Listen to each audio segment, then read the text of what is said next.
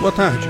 Nesse segmento do Visão Libertária, vamos ao artigo sugerido e escrito por Rodolfo Andrello e narrado por Peter Turguniev. Foguetes na embaixada americana mostram como os Estados Unidos estão presos aos petrodólares da Arábia Saudita. Ontem, três foguetes atingiram a embaixada americana em Bagdá novamente. Ainda não se sabe a origem do ataque, provavelmente são grupos terroristas locais ligados à máfia governamental iraniana, pode ser que nem tenham sido ordenados pelos iranianos de fato. Lembre-se, esses grupos terroristas têm uma certa independência e tem muitos deles que adorariam uma guerra aberta contra os americanos mesmo que isso significasse o sacrifício da vida de milhares de pessoas, inclusive a deles mesmos. Fanatismo religioso socialista é algo terrível. Mas ainda não sabemos exatamente de onde veio o ataque, se houve feridos e mortos, e também não sabemos se a máfia governamental americana vai reagir. Torço para que não. O pior que pode acontecer nesses casos não é a máfia ficar com cara de banana,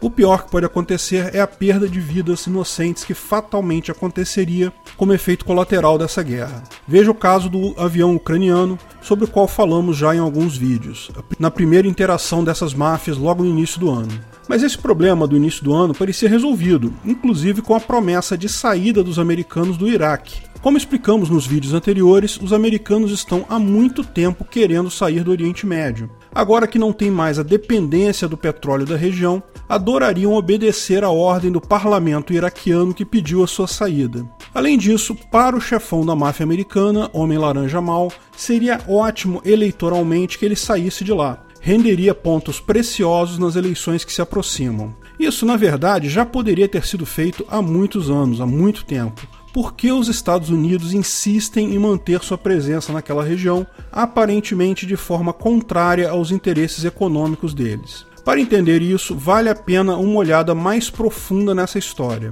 O regime iraniano e o regime da Arábia Saudita são inimigos de longa data, e ambos disputam o controle da região do Golfo Pérsico. Parte do conflito decorre de diferenças religiosas entre grupos muçulmanos xiitas e sunitas. Falamos muito sobre isso nos outros vídeos mas grande parte do conflito decorre também de desejos triviais de estabelecer domínio regional. Mas, para além desses fatos, por mais de 40 anos, a Arábia Saudita já conta com uma importante carta na manga em termos de sua guerra com o Irã, o apoio contínuo americano ao regime saudita. Mas por qual razão os americanos parecem tão dispostos a manter esse estranho e até injustificado apoio a um ente tão sui generis no Oriente Médio? Certamente essas relações estreitas não podem ser devido a algum apoio americano à democracia ou aos direitos humanos. O regime saudita é um dos regimes mais intolerantes e antidemocráticos do mundo. A sua classe dominante tem sido repetidamente conectada a grupos terroristas islâmicos, com a revista Foreign Policy no ano passado declarando a Arábia Saudita como coração pulsante do credo religioso absolutista que ajudou a semear as comovisões da Al-Qaeda e do Estado Islâmico. Também não tem a ver com a dependência americana de importações de petróleo da região, que já foi sim um dia muito significativa, mas desde o desenvolvimento do fracking deixou de ser um fator relevante. A resposta está no fato de a Arábia Saudita estar no centro dos esforços dos Estados Unidos para manter o dólar como moeda de reserva mundial e garantir a demanda global pela dívida deles. As origens desse sistema remontam a décadas. Em 1974, o dólar americano estava em uma posição precária. Em 1971, graças aos gastos excessivos em guerras e assistencialismo interno, os Estados Unidos não conseguiam mais manter um preço global definido para o ouro, em linha com o sistema de Bretton Woods, estabelecido em 1944. O valor do dólar em relação ao ouro caiu à medida que a oferta de dólares aumentou como subproduto dos crescentes gastos com déficit. Governos e investidores estrangeiros começaram a perder a fé no dólar e tanto a Suíça quanto a França exigiram ouro em troca de dólares, conforme estipulado por Bretton Woods. Em resposta a esses e outros acontecimentos, o presidente Richard Nixon anunciou que os Estados Unidos abandonariam o sistema de Bretton Woods a paridade entre dólar e ouro, o dólar começou a flutuar diante de outras moedas. Não é de se surpreender que a desvalorização do dólar não tenha restaurado a confiança no dólar, lógico. Além disso, os Estados Unidos não fizeram nenhum esforço para conter os gastos deficitários, Portanto, eles precisavam continuar encontrando maneiras de vender a dívida do governo sem aumentar as taxas de juros. Ou seja, os Estados Unidos precisavam de mais compradores para sua dívida. A motivação para um ajuste aumentou ainda mais depois que, em 1973, com o primeiro choque de alta do preço do petróleo no mundo, agravou ainda mais a inflação de preços provocada pelo déficit que os americanos estavam enfrentando. Em 74, a enorme enxurrada de dólares dos Estados Unidos para a maior exportadora de petróleo da Arábia Saudita indicou uma solução. Naquele ano, Nixon enviou o novo secretário do Tesouro dos Estados Unidos, William Simon, à Arábia Saudita com uma missão. Conforme relatado por Andrea Wong da Bloomberg, o objetivo era neutralizar o petróleo bruto como arma econômica contra os Estados Unidos e encontrar uma maneira de persuadir a Arábia Saudita hostil a financiar o crescente déficit dos Estados Unidos com sua nova riqueza em petrodólares. A estrutura básica era surpreendentemente simples. Os Estados Unidos comprariam petróleo da Arábia Saudita e forneceriam ajuda e equipamento militar à Arábia Saudita. Em troca, os saudistas devolveriam bilhões de sua receita de petrodólares ao Tesouro dos Estados Unidos, financiando os gastos americanos. Do ponto de vista das finanças públicas dos Estados Unidos, isso parecia ser um ganho mútuo. Os sauditas receberiam proteção contra inimigos geopolíticos e os Estados Unidos receberiam um novo lugar para desembarcar grandes quantidades da dívida do governo. Além disso, os sauditas poderiam deixar seus dólares em investimentos relativamente seguros e confiáveis nos Estados Unidos. Isso ficou conhecido como reciclagem de petrodólares.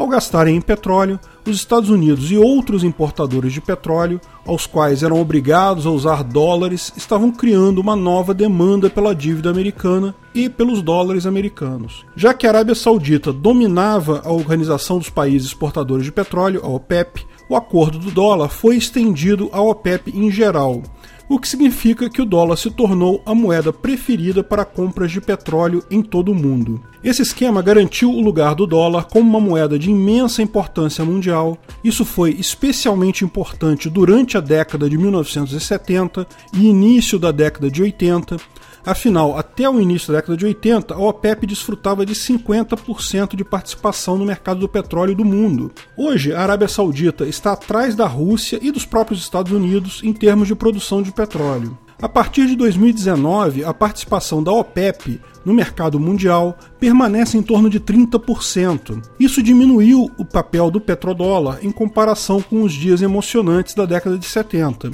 mas a importância total dele certamente não foi destruída. Podemos ver a importância contínua do petrodólar na política externa dos Estados Unidos a qual continuou a antagonizar e ameaçar qualquer grande país exportador de petróleo que tentasse acabar com sua dependência do dólar. Como observado por Matthew Hatfield, da revista Harvard Political Review, não é mera coincidência que a política externa americana, especialmente beligerante, tenha sido aplicada nos regimes iraquiano, líbio e iraniano.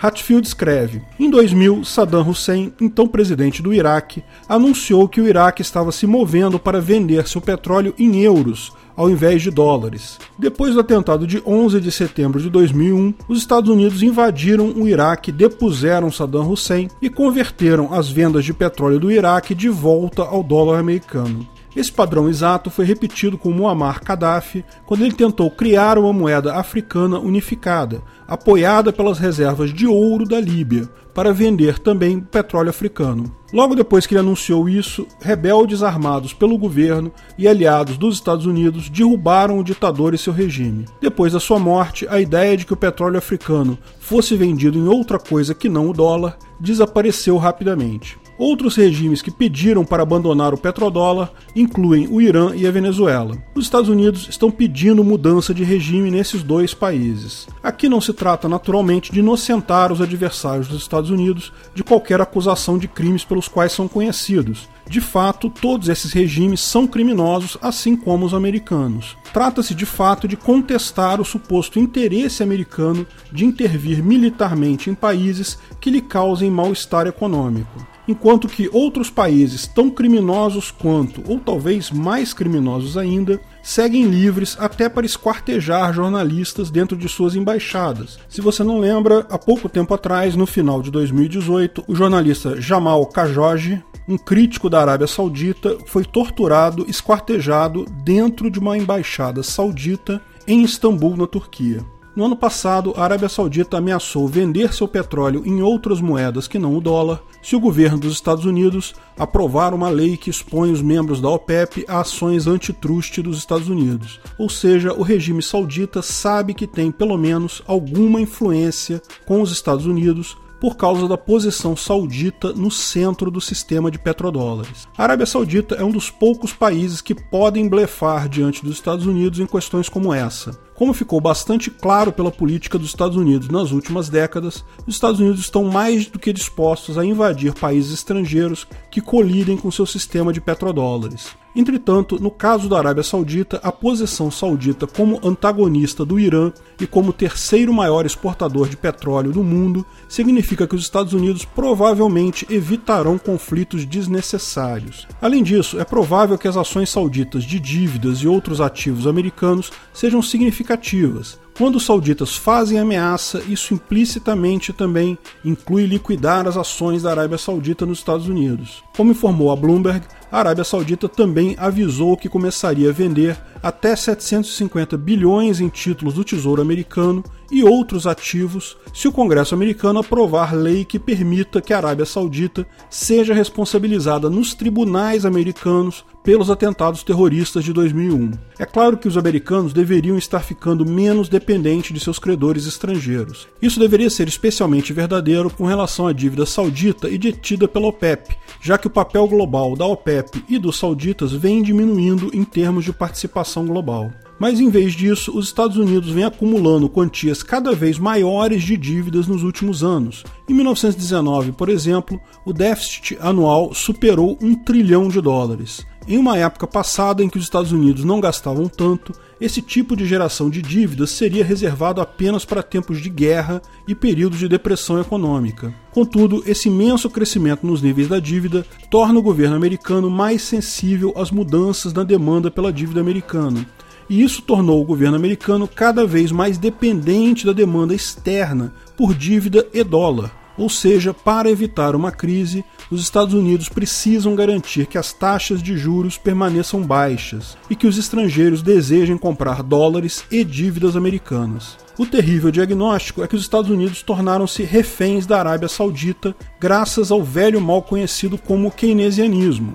Todo esse impulso ideológico de aumento de gastos que parece ser tão convidativo em tempos de crise gera o bem conhecido problema dos ciclos econômicos sabedores de que em algum momento o mercado precisaria recuar e se ajustar à real situação da oferta e demanda, e que tal processo não se dá sem lágrimas pelo caminho, os mandatários da ocasião labutam o mais que podem para protelar os necessários ajustes, enquanto esperam por um milagre ou pelo fim do seu termo como presidente. Empurrar o problema para o próximo presidente é sempre uma alternativa.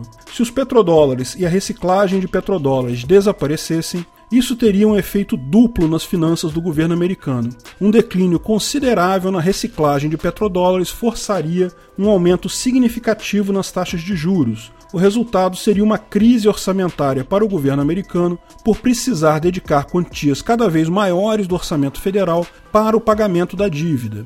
A outra opção seria fazer com que o Banco Central americano monetizasse a dívida comprando quantias cada vez maiores das dívidas americanas para compensar a falta de demanda externa. Isso levaria a um aumento em inflação de preços. Além disso, se os participantes começassem a sair do sistema de petrodólares, digamos, vender petróleos em euros, a demanda por dólares cairia, agravando o cenário em que o Banco Central está monetizando a dívida. Isso também geralmente contribuiria para uma maior inflação de preços, já que menos dólares são sugados para fora dos Estados Unidos por estrangeiros que compram as dívidas americanas. O resultado disso pode ser o declínio contínuo no gasto do governo americano em serviço e o aumento da inflação de preços. A capacidade do governo americano de financiar sua dívida diminuiria significativamente e os Estados Unidos precisariam recuar em compromissos militares, aposentadorias e muito mais. Ou isso, ou continuar gastando na mesma proporção e enfrentar uma espiral inflacionária. Felizmente, esse é um problema da máfia americana, não do povo americano. Volta e meia surgem pessoas no jornal dizendo cada americano deve não sei quantos milhões de dólares em dívida externa. O mesmo é falado de brasileiros. Cada brasileiro deve não sei quantos mil reais. Olha, eu não devo nada para ninguém com quem eu não tenha explicitamente assinado um contrato. Quem emprestou dinheiro para a máfia do Estado brasileiro que se vire aí. Ninguém manda emprestar dinheiro para mafiosos. Lógico, essa distinção entre problema da máfia estatal e problema do indivíduo é tênue quando as pessoas usam o dinheiro da máfia, o papelzinho colorido lastreado em honestidade de políticos dela. Um baque na máfia será um baque em cada indivíduo que ainda usa esses papeizinhos. Mas essa distinção vai ficar cada vez mais notória nos próximos anos com as criptomoedas. E lembre-se, o Irã já falou em vender petróleo por criptomoedas, por Bitcoin. No fim das contas, esse arranjo keynesiano de emitir dinheiro para reeleger os políticos americanos e todos os países, de fato, se revela bastante semelhante a casos de intoxicação por drogas pesadas. O paciente, já dependente e fora de controle, precisa de doses cada vez mais cavalares do tóxico, permanecendo refém do veneno que lhe mata, do qual não saberia viver sem. Abra cadabra, demanda agregada. Obrigado pela audiência. Se você gostou do vídeo, não deixe de curtir e compartilhar, se inscreva no canal e clique no sininho para ser avisado de novos vídeos. Em 50k, nossa live do Face Review, ok? Não perca. Até a próxima!